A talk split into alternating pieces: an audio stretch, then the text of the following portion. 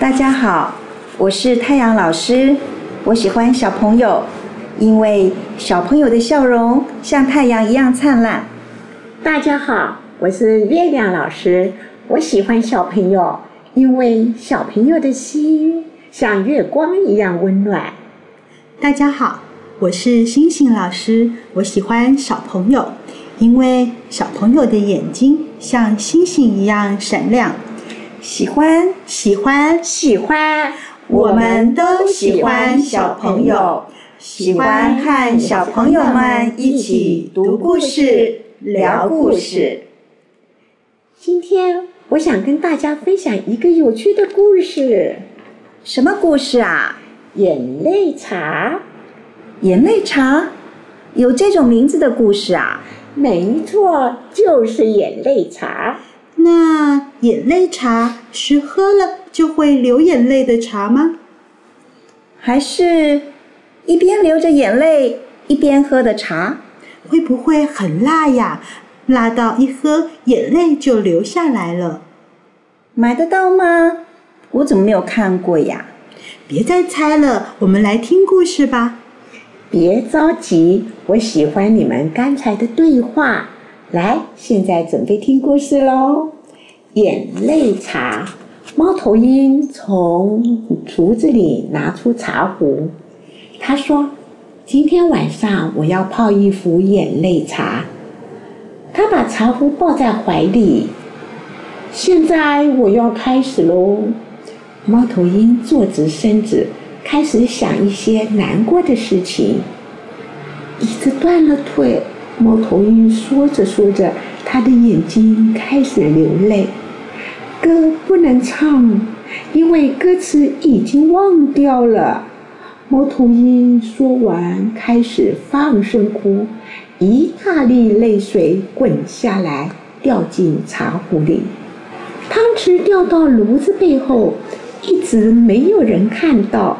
猫头鹰说完，更多的眼泪流出来。掉落到茶壶里，书不能读了，因为有几页被撕掉了。时钟停了，没有人去上发条呢。猫头鹰一直哭，一直哭，一大粒一大粒的眼泪落入茶壶。早晨没有人欣赏，因为大家都在睡觉。猫头鹰说着，就呜咽不止地哭起来。洋芋泥堆在盘子里，因为没有人要吃。还有铅笔剩下短短一截，不能写字了。猫头鹰还想了许多使人难过的事情，它哭了又哭，很快的。茶壶里就装满了眼泪。哎，猫头鹰那么小，它的泪珠应该也很小吧？为什么一下子就可以装满茶壶呢？我记得故事里好像有说为什么耶？你看哦，猫头鹰他说椅子断了腿就开始流眼泪，想到歌不能唱，他就开始哭。一大粒的泪水就滚进茶壶，他想到汤匙掉到炉子背后没有人看，就有更多的眼泪。书不能读，时钟停了，他就有一大粒一大粒的眼泪一直落在茶壶里。然后想到没有人看日出，他就呜咽不止。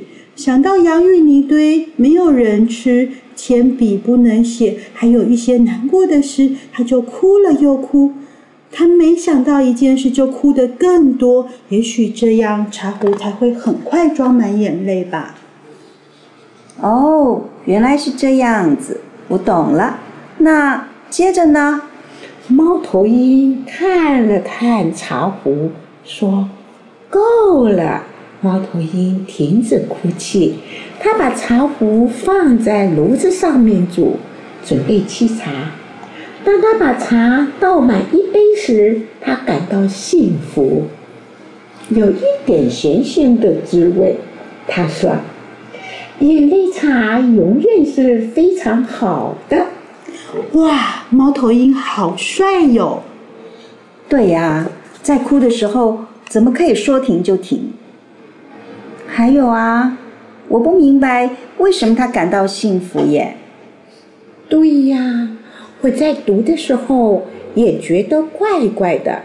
猫头鹰，它明明想了许多难过的事，才收集到眼泪呀。那喝这样子的眼泪茶，怎么会感到幸福呢？我记得故事里猫头鹰这么说：“今天晚上我要泡一壶眼泪茶，你看，它想喝眼泪茶就能喝到眼泪茶，这不是很幸福吗？”是呀，他把难过的事都哭完啦，所以感到很幸福呀。那么，是不是有一种幸福是，当事情发生时不放在心上，哭过了就好了？嗯，有可能哦。这么说，那猫头鹰的这个幸福是难过换来的吗？是呀，他想到椅子断了腿就哭，他想到歌不能唱也哭，他想到汤匙掉到炉子背后没人看到也哭。等一下，你们会为什么事情哭呢？我记得我小时候啊，有一回穿了一双新的白布鞋上学，刚到学校就被同学踩了一个黑印子，当时我就哭得好伤心，好伤心。它是新的耶，我第一次穿呢，才穿一下下就变黑，真的好难过，好难过。太阳老师，你呢？有时候身体受伤，好痛哦。我会哭一哭，哭一哭，好像就比较不疼了。那星星老师，你呢？我最怕打针了。小时候，只要生病去医院打针，或是在学校打预防针，我就哭。哎，所以啊，你们有没有发现，猫头鹰难过的事情都跟我们不一样？哎，它好有趣哦。我们好像没有想过为这些事情难过，而且还流下眼泪耶。是呀，书有好几页被撕掉不能读，他也哭。时钟停了，没人上发条，他也一直哭。还有还有，没有人欣赏早晨的日出，他就无言不止的哭个不停。对呀，他都不是为自己难过耶，都是帮那些东西难过。他真是一只特别的猫头鹰。对它真的很特别耶！它会在冷冷的冬天邀北风进屋里当客人哦。它还会在晚上走到海边，跟海面上的月亮聊天做朋友呢。它呀，真的是一只很特别的猫头鹰。你怎么知道它会做那些事啊？哎呀，就是这本书呀，《猫头鹰在家》。这是美国作家阿诺·诺贝尔的书哦，书里写了五篇这个猫头鹰的故事呢，你们也可以读一读，这样你们就有机会知道它有多么特别哦。我还有一个好奇的事业，如果我们想喝眼泪茶，我们是人哎，要哭多久才有一杯茶呀？我呀，我比较担心的是。喝完了之后，还要再哭好久才有一杯茶喝呢。嗯，那我也想到，如果大家都没有难过的事，那是不是就没有眼泪茶可以喝了呢？小朋友，你们觉得呢？欢迎大家一起想一想哟。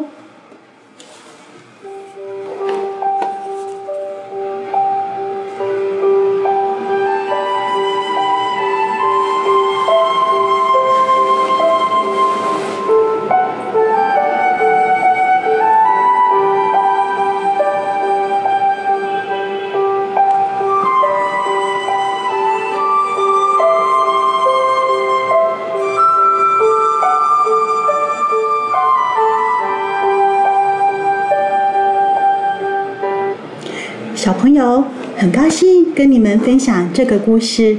有没有注意到刚刚三位老师聊故事时，我们做了哪些事？在说故事前，我们根据故事名称做了一些猜测、想象，这很像你在运动前的暖身活动。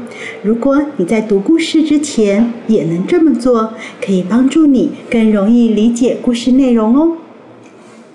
小朋友，你们有没有发现，在开始说故事之后，我们会在好奇的地方停下来，谈一谈，想一想，因为好的读者就是这么做的。有时候，我们还会重读故事里面的某些段落，例如，当我们不确定猫头鹰为什么很快可以装满一个茶壶的眼泪时，我们会重读故事里关于猫头鹰流眼泪的部分，而且因为重读，我们还发现作家用不同的方式描写猫头鹰如何流眼泪，这就是重读的好处。所以，重读不只可以发现故事里的重要细节，厘清我们的疑惑，还能欣赏作家的写作手法呢。所以呀，小朋友。老师们很希望下次你读故事的时候，也可以试试猜测、边读边想，还有重读这三个方法，让你可以享受更多的阅读乐趣。下次见喽！下次见。